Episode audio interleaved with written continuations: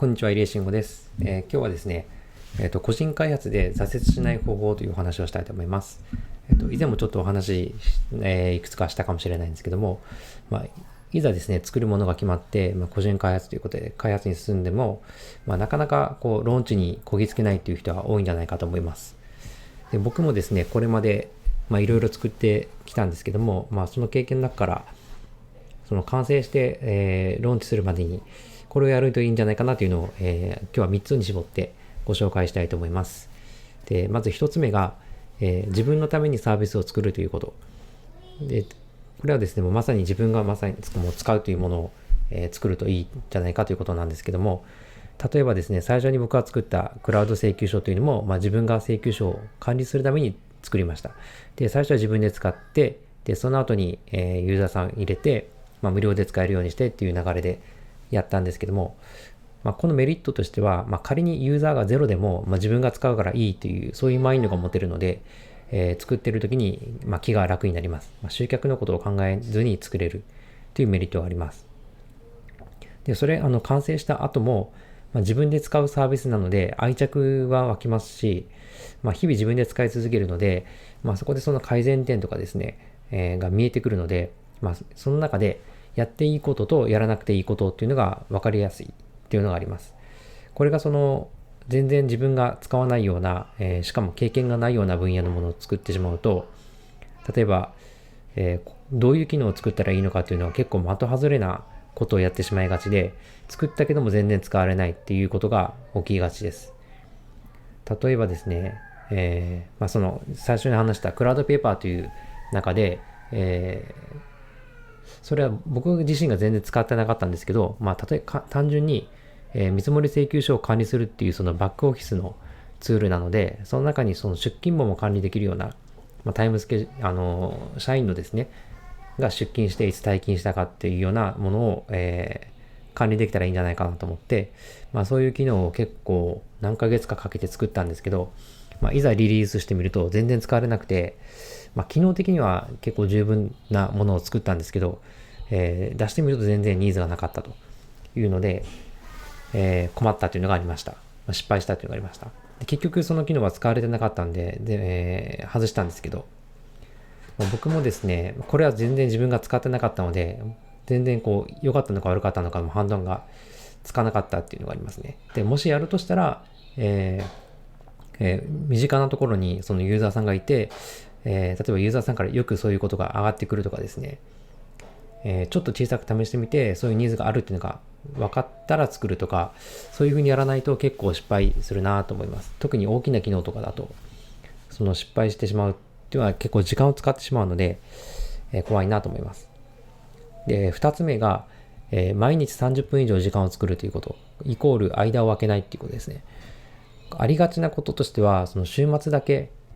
えー、まあ普段会社員だと厳しいんですけど、週末だけ時間を作って土日で作るっていうやったりとか、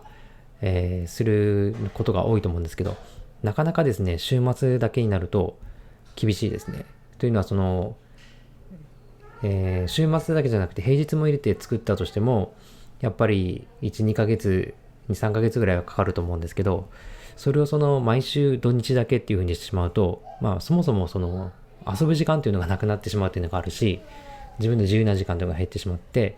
しかも土日にそれを使ったとしても、えー、なおさら時間がかかってですね、半年とか1年とかぐらいになってしまうとすると、やっぱりそこまでモチベーションというのは続かないんです、なかなか。っていうのと、その、なかなか週1回とか週2回とかにすると、そこで再開するっていうのはすごくパワーを使うので、えー、結構挫折しやすいですね。なので、おすすめとしては、えー、もう毎日短くてもいいので時間を作って、とにかく毎日継続することで、そのやるっていうこと自体を習慣化して、えー、しまうというのがいいです。開発自体はもう習慣化してしまう。これが多分一番強いですね。何にしても。で、その習慣、例えば毎日、ああの、早朝に会社に行く前に30分だけやるとかですね、やってしまうと、もうそれがずっと何ヶ月が続くと、もうそれが当たり前になってくるので、もう一つのサービスだけじゃなくて、他にそれがダメでもまた次作ろうみたいな、そういうサイクルができるので、すごくいいと思います。はい。なので、1日30分ぐらいは時間を作ってやるといいかなと思います。で、なんか30分っていうのは、やっぱり30分ぐらい最低でもないと、10分だけって言っても、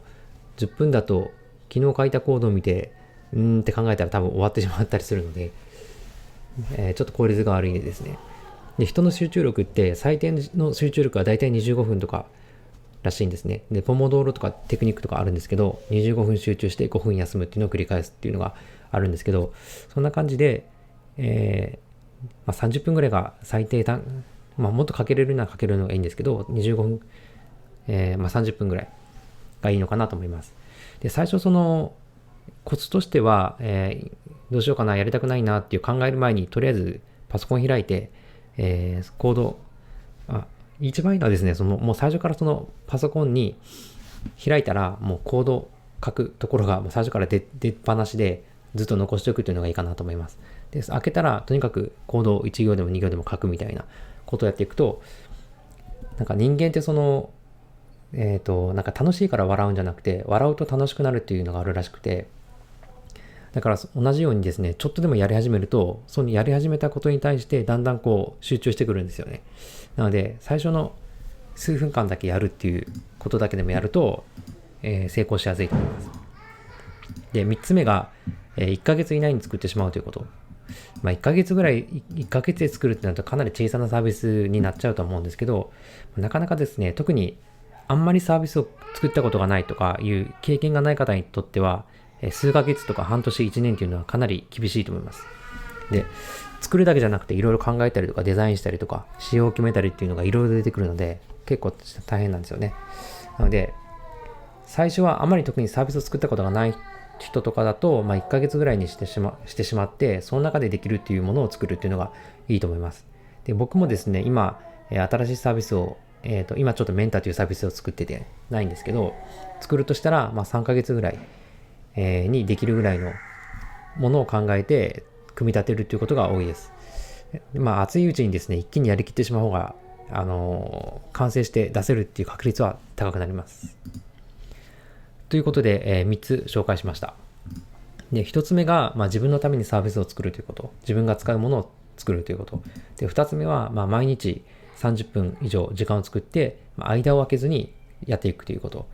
で、3つ目が、まあ、1ヶ月以内に作ってしまう。まあ、期限を決めて、えー短期間でやってしまうということですね。ということを気をつけると、えーまず出すっていうところはクリアできるんじゃないかなと思います。